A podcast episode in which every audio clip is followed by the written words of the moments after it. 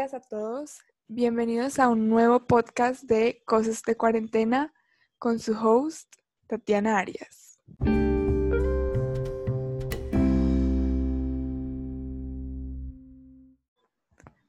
El día de hoy estamos estrenando nuestro segundo episodio del podcast y debido a esto tenemos una invitada muy especial. Le doy la bienvenida a la licenciada en Historia de la Universidad del Valle y también amante de los podcasts, Laura Aldana. Muy buenos días, Lau. Bienvenida al podcast. ¿Cómo has estado?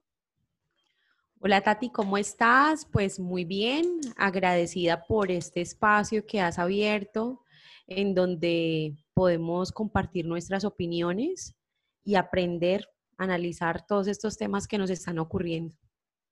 Sí, eh, cuando surgió la idea de este podcast, eh, no lo al principio no, no lo había visto mucho de la cuarentena, pero es que es algo que estamos viviendo y es, es, son cosas de cuarentena, son cosas que tenemos que hablar para cuando esto ya pase.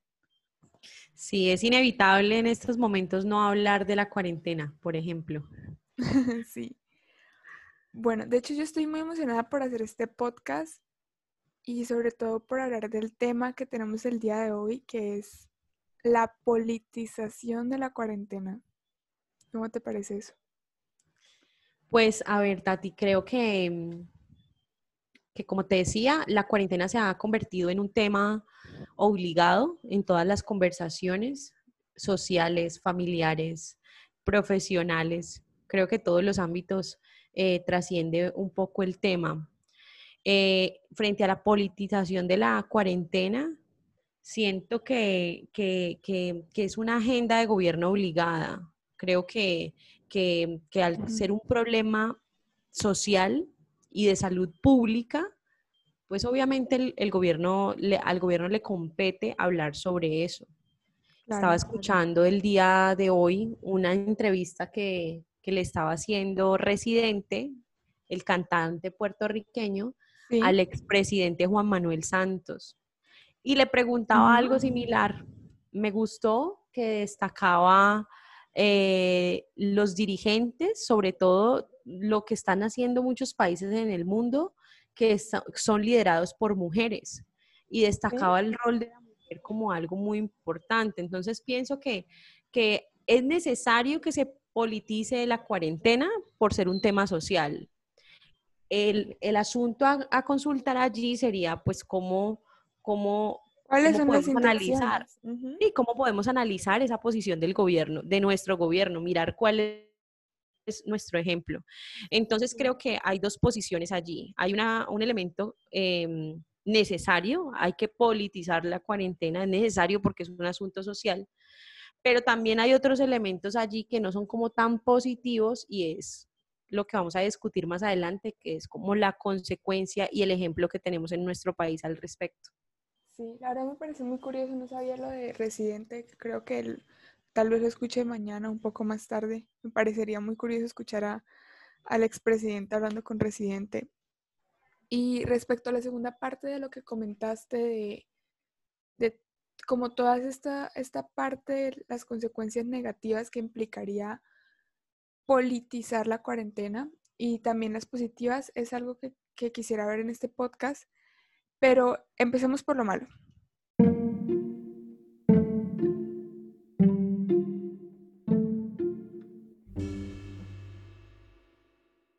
Es muy indignante saber qué está pasando en nuestro país y que estamos dejando que pase.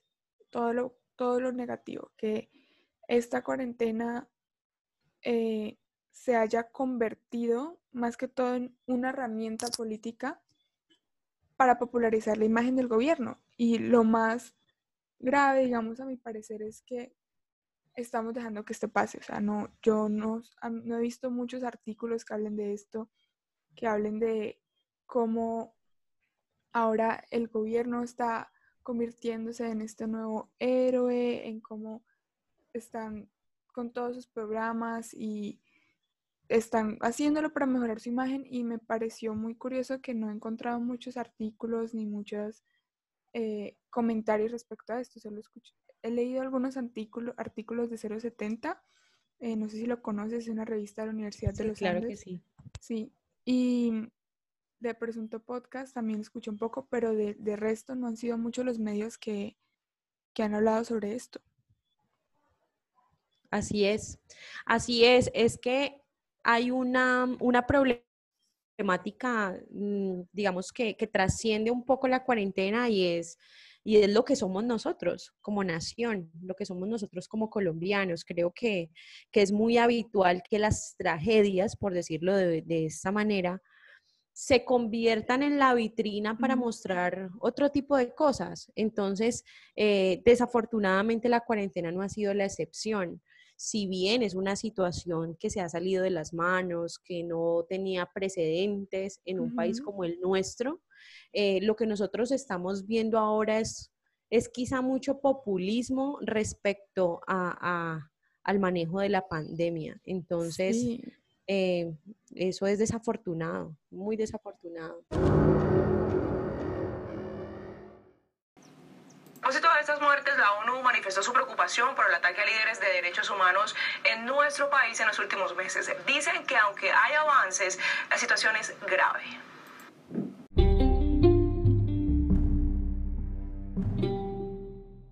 Bueno, em, algo que me parece muy curioso, y de hecho es algo con lo que quisiera empezar esta discusión, es que desde que empezó toda esta emergencia del COVID, no sé tú qué piensas, pero yo he visto que casi que se han invisibilizado los demás problemas del país. Y además son, han sido problemas que afectan directamente a la imagen del gobierno. O sea, digamos, yo no he vuelto a escuchar nada sobre el asesinato de líderes sociales. Los, eh, en este momento, digamos, casi no he escuchado sobre los despidos masivos, el sistema de salud. Casi lo mm. único que suena es el gobierno va muy bien. Los 15 pasos para ganar esta guerra según Duque.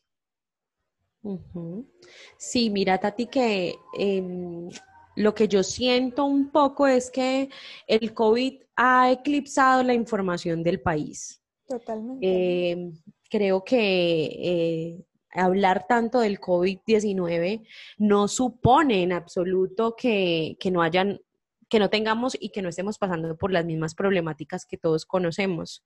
El tema es que sí, definitivamente se ha dejado de lado eh, el resto de problemáticas y vamos a y hemos centralizado la información como generalmente pasa con los temas.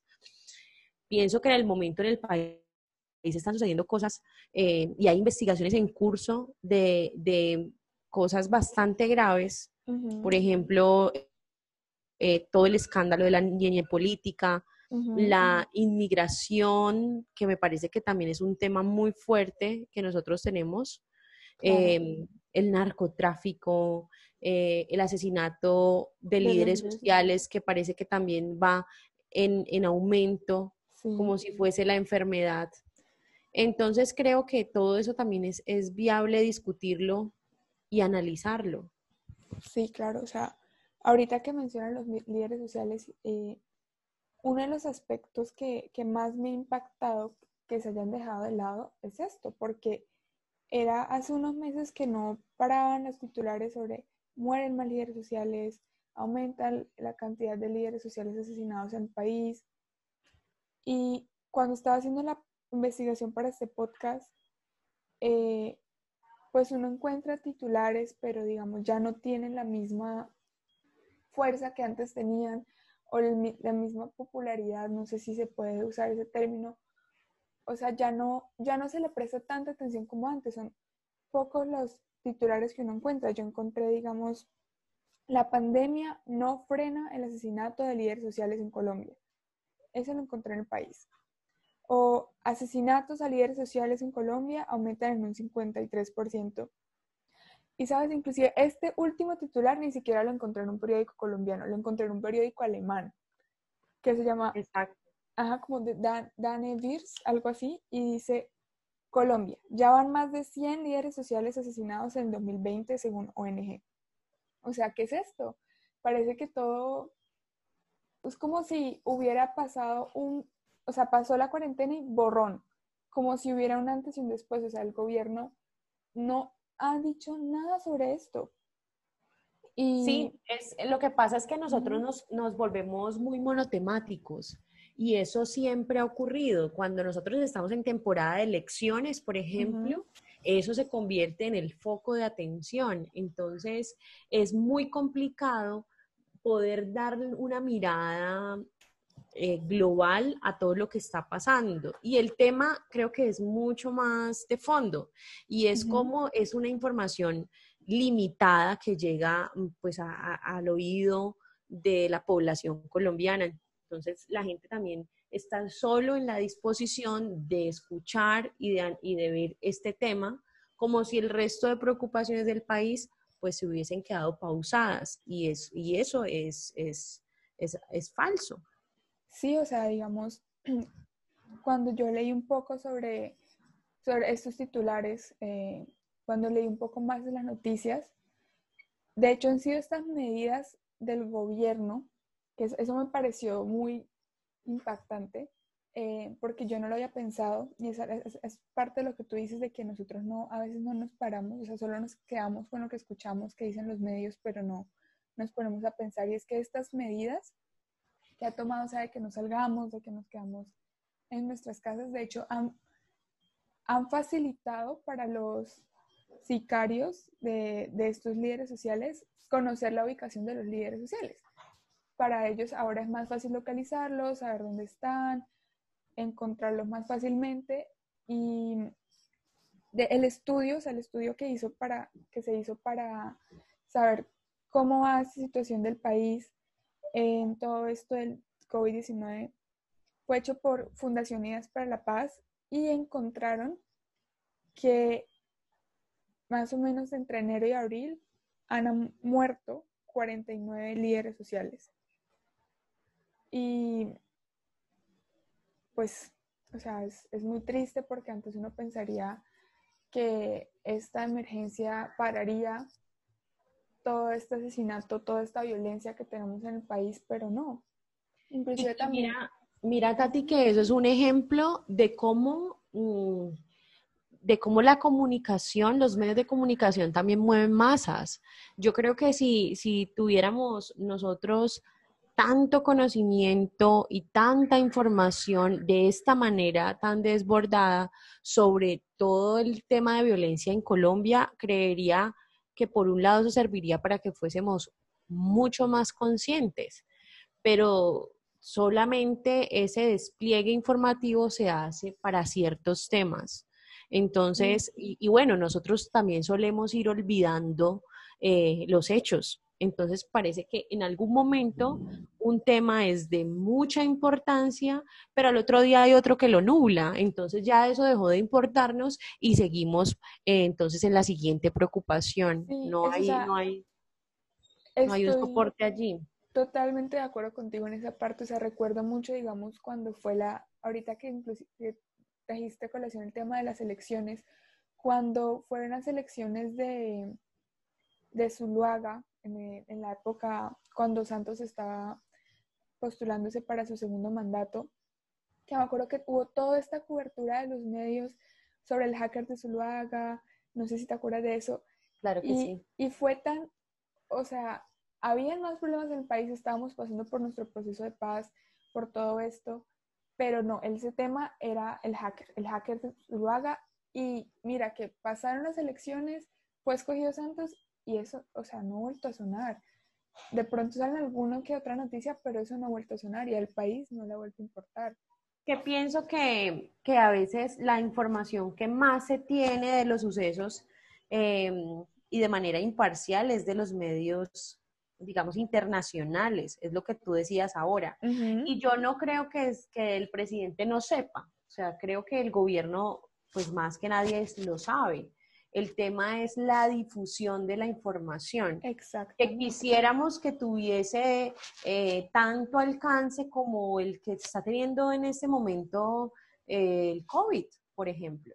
Sí, no, o sea, es, es sorprendente cómo, cómo se dejan de lado, de- cómo se dejan tan rápido y tan de lado estos temas que Exacto, sí, es, es muy complicado, es muy complicado y, y es un asunto que, que nos compete a todos como colombianos, el análisis de esa situación, pero por, volvemos a decirlo, pues ahorita parece que el foco de atención está sobre otros temas. Siguiendo como con los temas que el gobierno ha olvidado, es que sigue la minería ilegal, hay deforestación, hay atentados contra los oleoductos, e inclusive el, el, aislamiento ha permitido que todo esto se intensifique. Es triste porque son problemáticas que también nos competen mucho.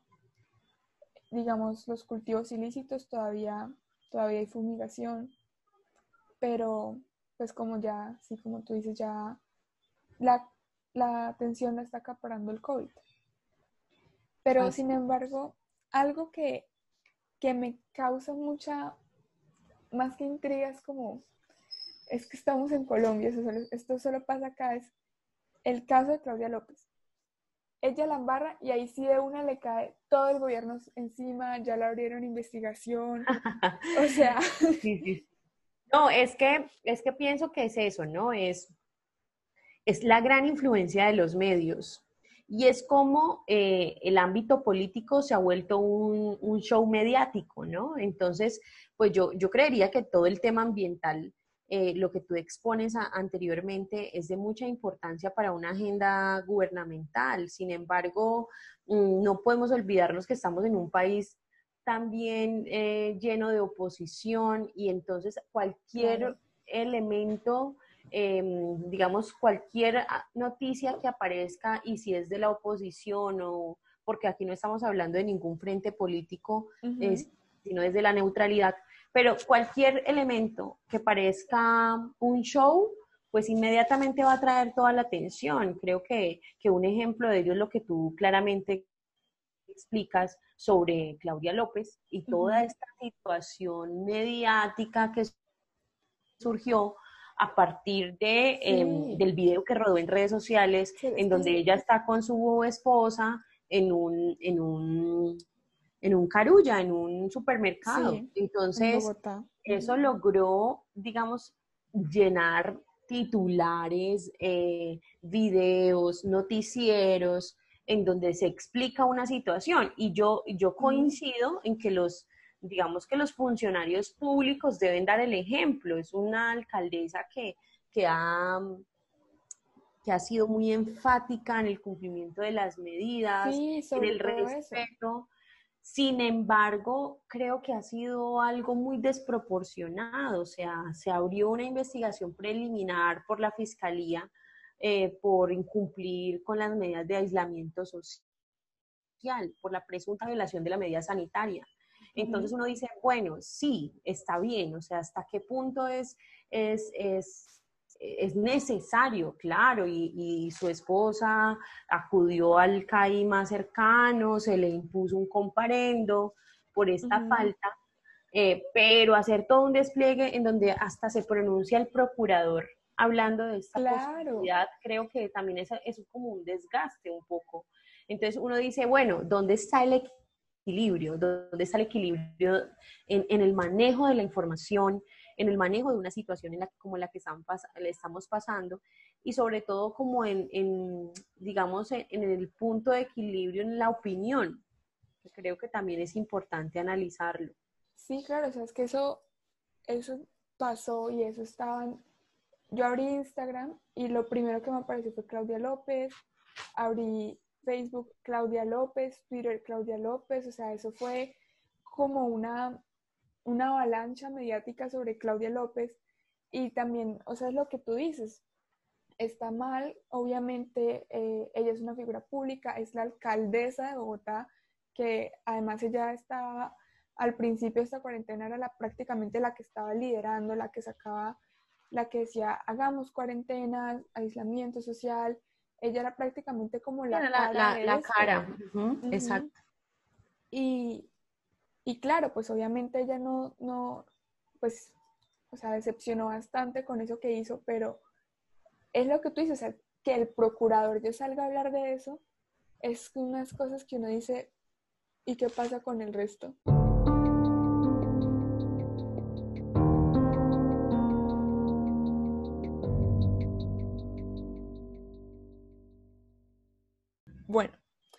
Eh, otro punto que quisiera tratar en este podcast y del cual nosotros ya hemos hablado y también he leído y escuchado algunos comentarios es sobre el papel que los medios de comunicación han jugado, que en este caso ha sido, han sido más que todo canales como para popularizar esta misma imagen del gobierno, o sea, se han vuelto más que medios, más que como medios para ayudar a las personas como a, digamos, a reportar, digamos, todo lo que hablamos anteriormente, se han enfocado mucho en, digamos, en lo que hablamos ahorita, lo de, lo de Claudia López, lo de Duque, y, y bueno, si quisiera que, que nos enfocáramos en un segundo aspecto en esto. Ok, no, pues me alegra mucho que pongas ese tema sobre la mesa de discusión y, claro, o sea, pienso que hay que opinar algo al respecto. Eh, no es nuevo tener en nuestro país eh, programas de televisión dirigidos por nuestros dirigentes políticos, o sea, eso, eso viene desde hace mucho tiempo. Lo que es nuevo es, es cómo una situación social y de salud pública se convierte en el tema para hacer un programa de televisión. Y, y, de eso quiero hablar con respecto a lo que ha pasado con nuestro presidente Iván Duque y el programa de Conéctate con Duque, que es un programa que, pues, que, que se ha institucionalizado, que hace uso de toda la, la plataforma de canales nacionales y regionales del país. Claro. En donde, pues, creería yo que su principal objetivo es mantener informada a la población sobre cuáles son las medidas de contingencia que se están tomando, las decisiones del gobierno, eh, los planes em, que aparte también se quieren que quiere que llegue a toda la población, a todo la, dependiendo de las necesidades. Entonces vemos como también aparecen los ministros, cada ministro habla de, su labor, de lo que hace. Apareció Patarroyo también. exacto, esto también apareció, aparece eh, y uno ve también con nuestro alcalde, con la gobernadora, eh, programas eh, que se transmiten incluso por, por las redes sociales, por el Facebook, por, por el Instagram, por, bueno, por todas las plataformas que, que conocemos.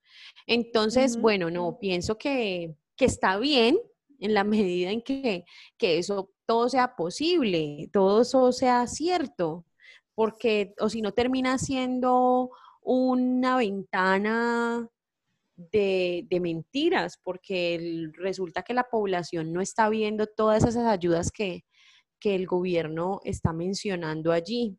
Obviamente, tener un, alcance, un alcance total de, y, cubrir a toda la población es muy complejo, pero, pero pues es más notoria el disgusto que hay en redes sociales por todo lo que en estos programas eh, parece ofrecerse como si fuese un concurso. Opinión que tiene usted del presidente Iván Duque es positiva 62%, negativa 32%, no sabe, no responde 6%. Colombianos, muy buenas tardes. Una vez más los saludo desde la sala del Consejo de Ministros en la Casa de Nariño, la casa de todos los colombianos. Gracias, presidente. Muchas gracias por recibirnos aquí. Muchas gracias, doctor Juan. Un placer estar con usted y un saludo a toda la audiencia de RCN.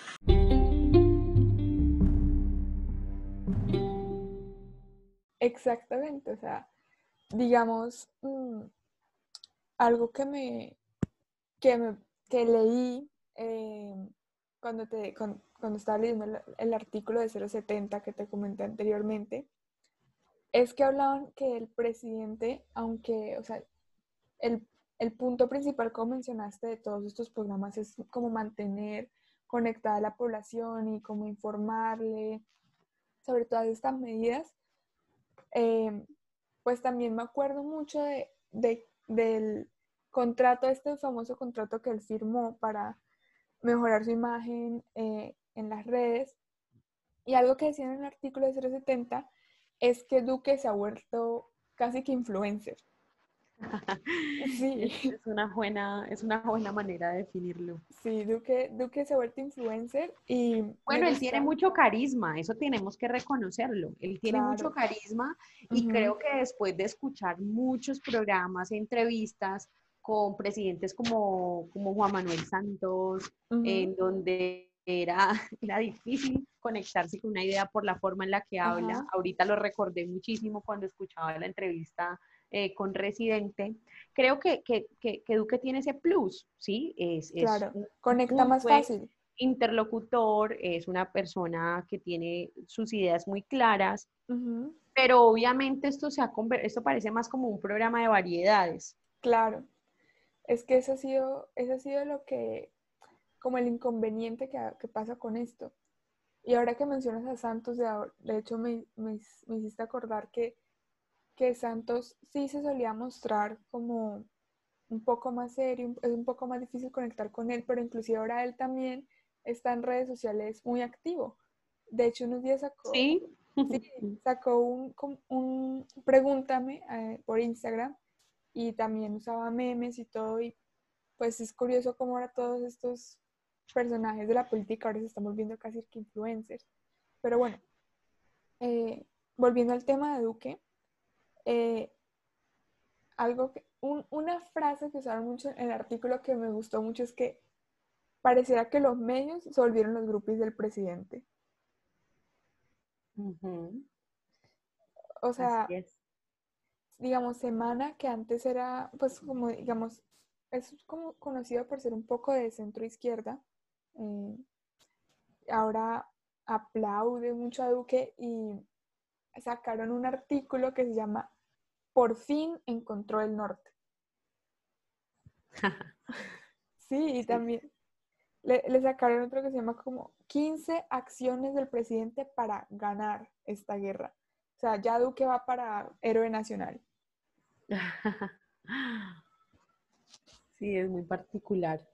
Pienso que, que no, sí, es, es, lo que pasa es que mm, digamos que todos los medios tienen su editorial y por esa editorial pues también van, van perfilando la información, que lo ideal es que no fuese así, pero, pero así ha sido siempre en nuestro país.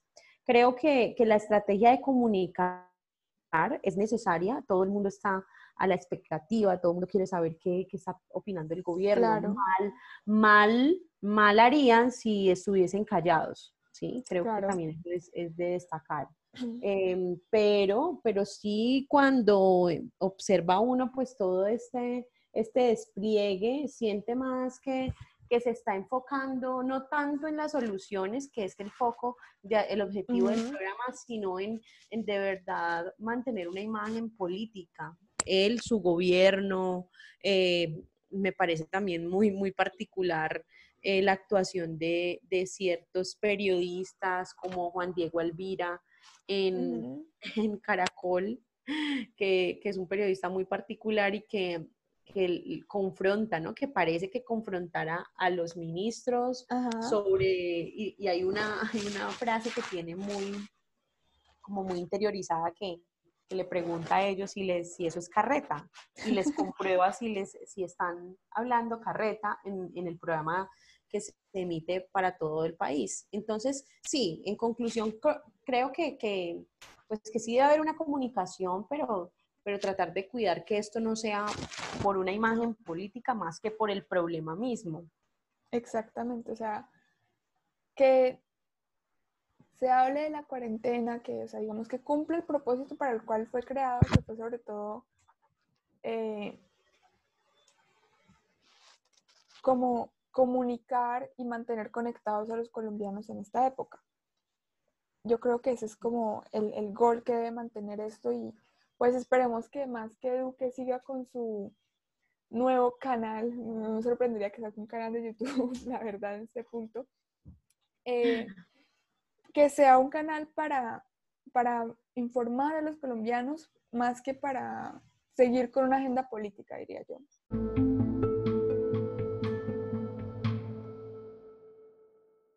Quisiera agregar también ahorita que estamos hablando de los medios y todo esto, que cuando hablamos del gobierno, eh, pues no nos estamos refiriendo solo al presidente, ahorita tomamos acá su caso de primero, pero también hablamos de los gobiernos locales, departamentales, o sea, por ejemplo, aquí mismo tenemos a Clara Luz Roldán, la heroína de los vallecaucanos, aunque curiosamente somos uno de los departamentos con, con mayor cantidad de casos. Eh, en el país en este momento están sacando, eh, le transmiten a ella un directo, se llama eh, hashtag El Valle Responde, que creo que, que ha sido visto por varias personas. Y en La República, también un periódico, presentan los esfuerzos de ella en su campaña Valle compra Valle. Aunque eso vamos a hablar un poquito más tarde. Y bueno, el caso es que la muestran como esta nueva protagonista, de cómo ella nos va a sacar de acá. Eh, sin embargo, tampoco he escuchado muchos medios que estén hablando de que ella ahorita está en investigación. O sea, ella ahorita está siendo investigada bajo la Procuraduría por irregularidades en sobrecostos, por, por la compra de tapabocas y, y me ha parecido curioso que los medios se han enfocado más que todo en toda esta parte, como en, la parte de los esfuerzos que ella ha hecho, pues que obviamente también es muy importante porque hay que reconocerlo, pero tampoco han hablado mucho sobre esta investigación, o sea, sobre esta otra situación que está pasando. Es cierto, es cierto y, bueno, aparte de, los, de las plataformas que está usando la gobernadora para, pues para, informar al departamento eh, con las ayudas que se están teniendo, pues también ha copiado un poco la idea de Duque, hay que decirlo. Ella está por, por, el, por el canal regional, por Telepacífico también, tiene un programa que se emite eh, todos los lunes. Eh, y bueno, hay un, hay un canal que siempre, hay un programa que siempre ha estado en el canal que es después del noticiero en donde habla el, el gobernador, pero bueno, eh, o quien haga las veces de gobernador en el, en el tiempo que esté. Y ella ahorita pues está súper fortalecida con esta estrategia para hablar de, de, la situación del Valle del Cauca. Creo que, que este sirve de ejemplo tanto para el uso de los medios como ese difusor de las ideas, pero también para, para sustentar lo que hemos estado hablando de cómo los medios también se manejan eh, según, según las intenciones que se tengan. Entonces, eh, el escándalo de, los sobrecostos en la contratación, no solo de aquí del valle, sino de, la costa, por ejemplo, eh, con Elsa Noguera, que, que, también ha sido muy mencionada. Creo que, que eso en este momento debería ser lo más escandaloso que esté pasando. ¿Cómo es posible que en medio de una pandemia sin precedentes en, un país como el nuestro, en donde los recursos son pocos y por ser pocos deben ser más cuidados, pues resulta que ahora la, la, la, digamos, el dilema es que se están perdiendo los recursos o que los mercados están saliendo con un costo inflado a lo que, al costo que tienen normalmente. Entonces, sí, ahí ve uno también como ese manejo, ese manejo de los medios, porque no hay tanto, no hay tanta eh, manejo de la información cuando hay algo, cuando hay algo tan escandaloso como esto. O sea, es que esto es inconcebible. Es que es, que es indignante, o sea, ¿cómo es posible que se esté pasando en medio de una situación que, que aparte de que es difícil para el mundo, sobre todo en, en el país, ¿cómo es posible que estén pensando más en esto que en el propio bienestar de los ciudadanos? Es algo que uno como, como ciudadano, como colombiano, uno nunca creo que vaya a terminar de entender. Exacto. Y bueno, como para cerrar esta partecita, aunque ya hablamos del presidente, quiero retomar un poquito eh, lo que hablábamos hace un momento de que de cómo estos programas han popularizado su imagen. Y es que eh, El Tiempo sacó un artículo, aunque creo que también lo presentó CMI, que hecho por el Centro Nacional de Consultoría, es una, es una encuesta hecha por ellos, fue hecha por 600, 601 personas de los 26 departamentos y Bogotá, y todas eh, tenían que decir cuál era la imagen que estaban persiguiendo respecto al presidente. Y vaya sorpresa que solo el 32% de los encuestados tienen una mala imagen del jefe de Estado. Solo el 32%. O sea, parece que ese dinerito que se gastó le sirvió bastante, porque ahora el 76% del país ve en nuestro presidente a un líder fuerte y alguien con quien va a salir triunfante de esta supuesta guerra.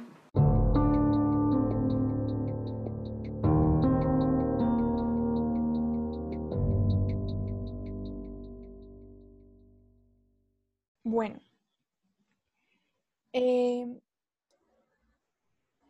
Lau, hemos llegado al último aspecto que quisiera tratar en este episodio. Y aquí es un poquito más para que hagamos una discusión y de acuerdo con lo que hablemos ya podamos sacar una conclusión respecto a esta pregunta. Y es, ¿son las nuevas campañas que ha sacado el gobierno ayudas sinceras por parte del Estado o siguen formando parte del esquema político para popularizarse? ¿Qué crees?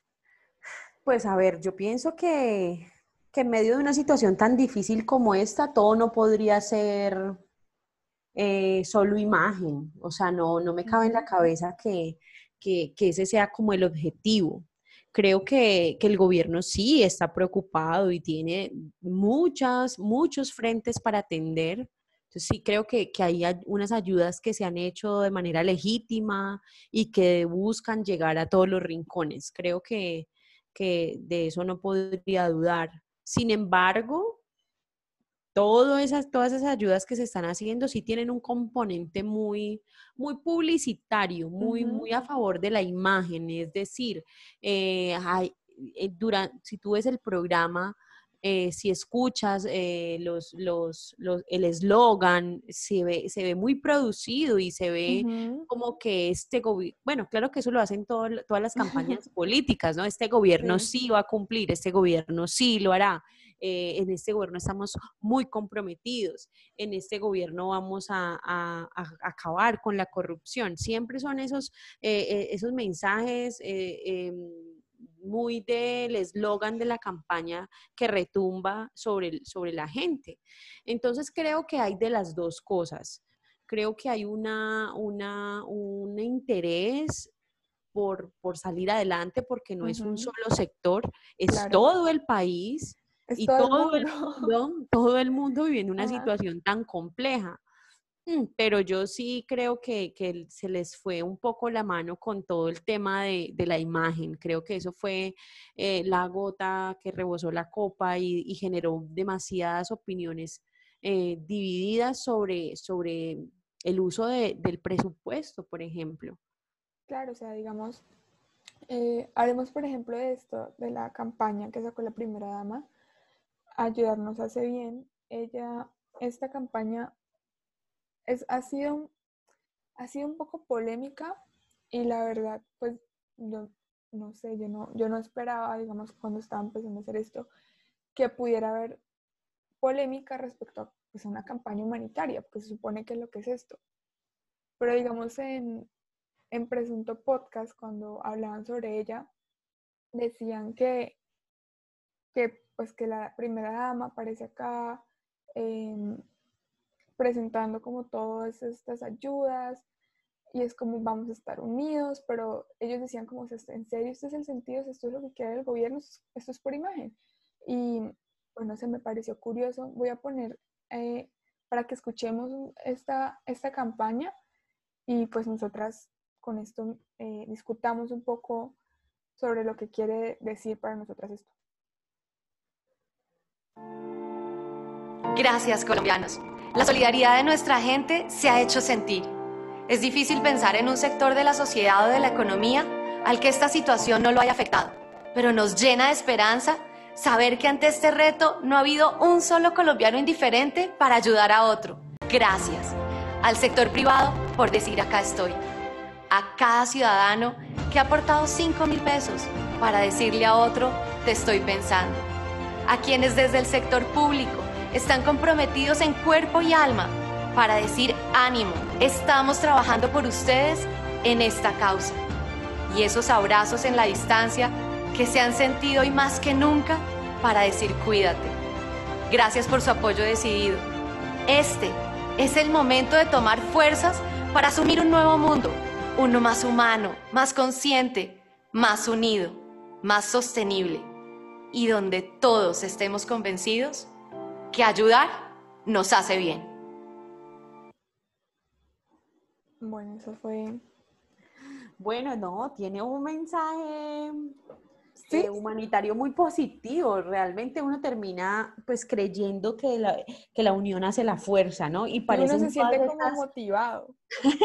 y parecen todas estas, es, como cuando juega la selección, que todo el mundo es vamos a estar unidos, somos un, un, solo país. Ajá, como es, unión nacional. Sí, sí, sí, sí, es, es, es así, es, es, de cierta manera algo muy nacionalista, pero, pero bueno, volvemos al punto de discusión y es, bueno, ¿qué hay detrás de eso? ¿Cuántos, cuántos recursos hay para hacer semejante montaje y semejante despliegue? Y no es la primera vez. Yo en uno de los programas que veía del presidente me llamaba mucho la atención como él mismo pues le daba un espacio dentro de su programa a, a su esposa, María Juliana, viajando por el país, estaba en la costa pacífica, eh, yendo a llevar pues ayudas y todo esto. Entonces uno decía, bueno, es, es un poco pintoresco también en medio de, de, la situación. Y ojo, no es que no se pueda hacer, es, es, es cómo eh, se ha hecho el manejo de los recursos y sobre todo, bueno, toda esta campaña de cercanía, de, ese nacionalismo, de en este país siempre nos ayudamos, eh, pues cómo contrarresta de verdad una ayuda, un, un, digamos, un, que eso que tanto que promocionan de verdad pueda llegar a las personas que más lo necesitan. Creo que ahí es donde está la discusión. Claro, o sea, digamos algo que yo veía esta campaña, la primera vez que la vi, yo dije como, o sea, uno se siente en serio como motivado, uno es como, sí, es que estamos en esto juntos, y o sea, esto no es algo que solo estoy viviendo yo, solo está viendo mi familia, y el gobierno está haciendo algo, yo estoy viéndolo, pero digamos, o sea, a mí lo que me causa como, digamos, este, como, como este sentimiento de, ¿será que sí? ¿Será que no? Es que uno ve que estas ayudas que hace el gobierno, pero al mismo tiempo uno ve que se gasta mucho dinero. Eh, digamos, salió un titular en estos días que hablaba sobre cómo él se gastó una importante cantidad de dinero en, preparar a como la familia presidencial para el COVID. Y era una importante, una importante suma. Y entonces es ahí cuando uno dice como, sí, o sea, ¿es esto en serio algo que está haciendo el gobierno por ayudar? Yo creería que sí, pero da, da como un sinsabor esa parte de cuando uno se entera de estas otras cosas.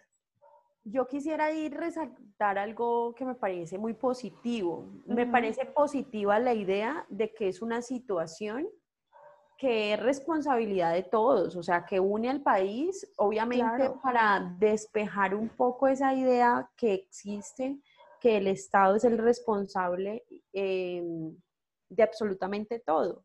Entonces creo que, que, bueno, eso será lo positivo porque hay un llamado eh, también pues a, la, a la cooperación, a la generosidad, a la ayuda, Em, y, y, y, pues uno lo ve en las redes y ve cómo la gente de verdad se está movilizando en los diferentes puntos del país para, para hacer donaciones importantes. La misma iglesia, la misma iglesia lo hace con, con sus mercados. Em, entonces creo que, bueno, eso, eso me parece muy rescatable, me parece positivo en medio de, de toda la, digamos, como la campaña publicitaria.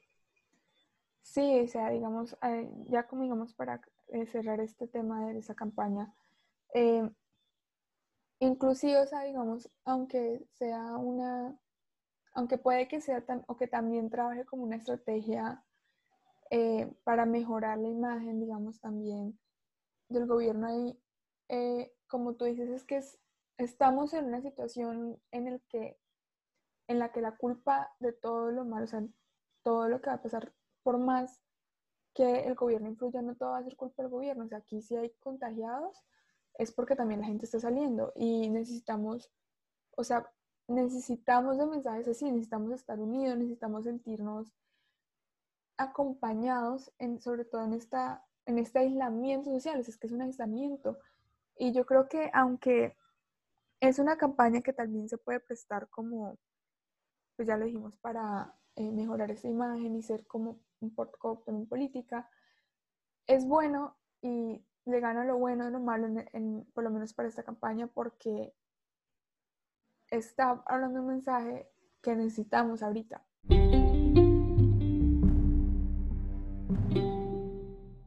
Otra campaña sobre la cual quisiera hablar es, volvemos con Clara de Roldán, eh, Valle compra Valle. Eh, no sé si quieres contarnos un poco si sabes de esta campaña. No, ah, lo que entiendo es que es una campaña que busca eh, fortalecer el emprendimiento vallecaucano, ¿no? Y generar una especie de apoyo eh, solo en la industria del departamento.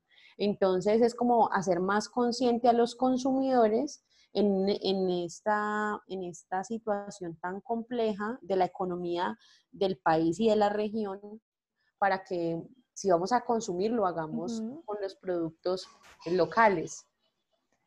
Sí, eh, yo también leí un poco sobre esta campaña y como lo, pues la parte más importante es que se, hay 148 mil millones de pesos que se van a invertir en reanimar la economía del, del departamento, sobre todo teniendo en cuenta que somos el segundo departamento más afectado. Después de Bogotá, somos el, departamento con más casos.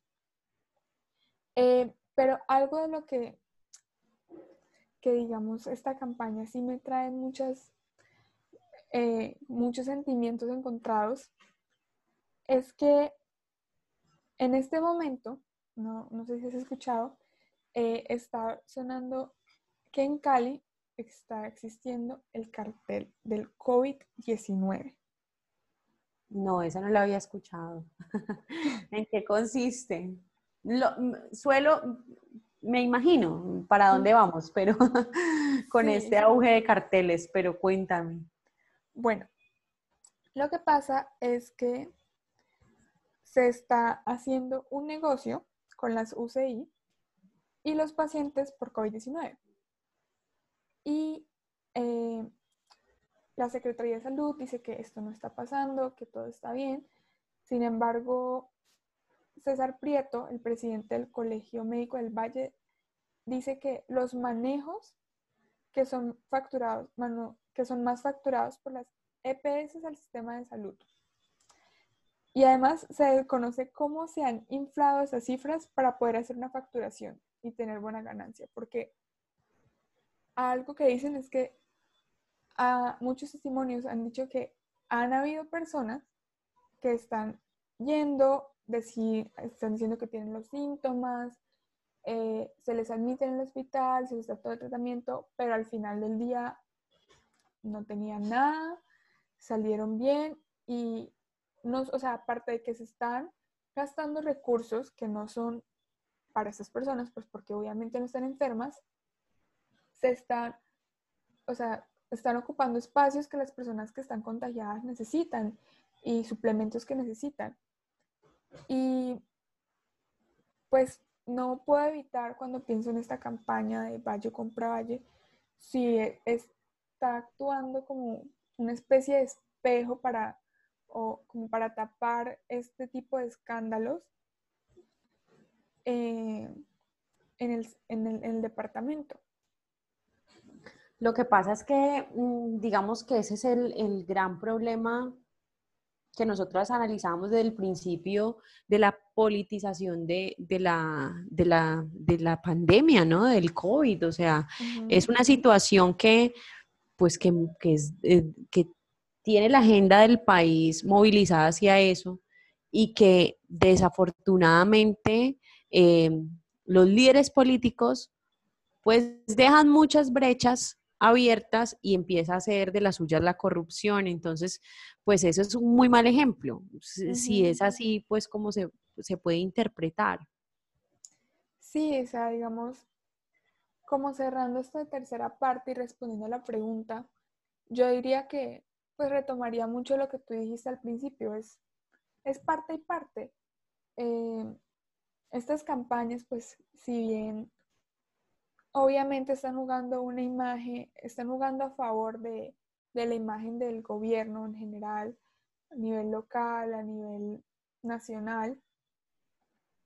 Eh, si bien están haciendo esto, pues sí son importantes para que podamos salir de esta situación. O sea, digamos, obviamente los esfuerzos que está haciendo la primera dama y pues todas las personas que se han, sumido, se han sumado a esta campaña y también eh, la campaña de Valle Compra Valle obviamente van a tener pues resultados que nos ayudarán en el futuro de esta situación y, y sí, es prácticamente lo que tú decís al principio, es, es, parte y parte. Yo creo que tal vez gana un poquito más la parte de ayuda humanitaria, eh, ya que tiene mayor peso, pero pues tampoco podemos ignorar que obviamente también va a tener su parte política allí.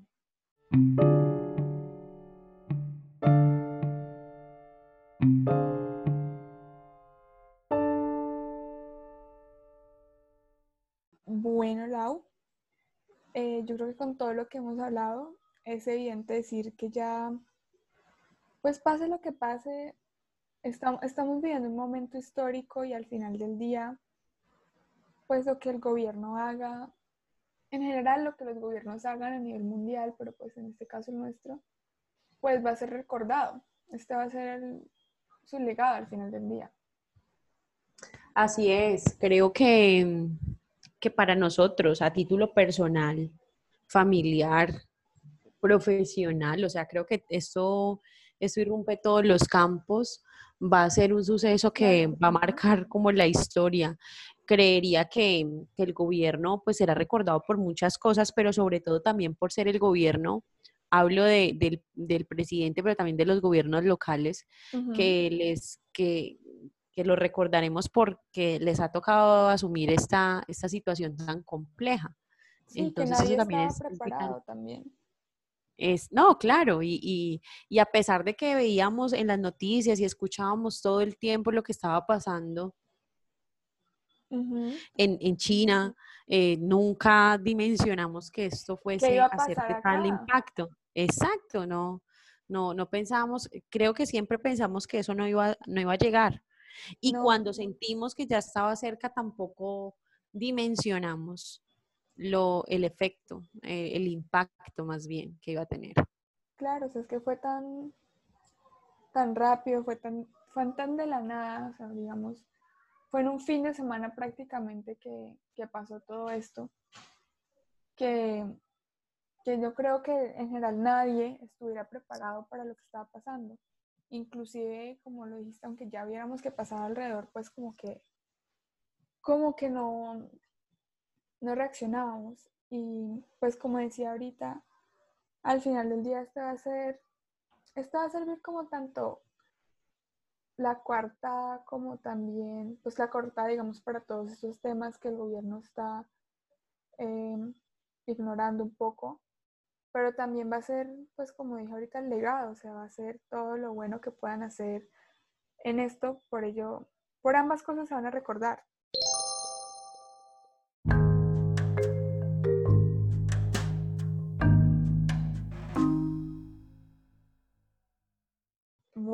Yo creo que ahora que hemos cerrado este tema, quisiera invitar a quienes estén escuchando este podcast a investigar un poco. Esto fue solo nuestra opinión, lo que nosotras pues hemos podido analizar con todo lo que hemos hablado. Sin embargo, los invitamos a que sean críticos, a que investiguen un poco más, a que lean sobre esto, que crean su, creen su propia opinión. Y finalmente les agradecemos por escuchar este episodio y esperamos que les haya gustado mucho.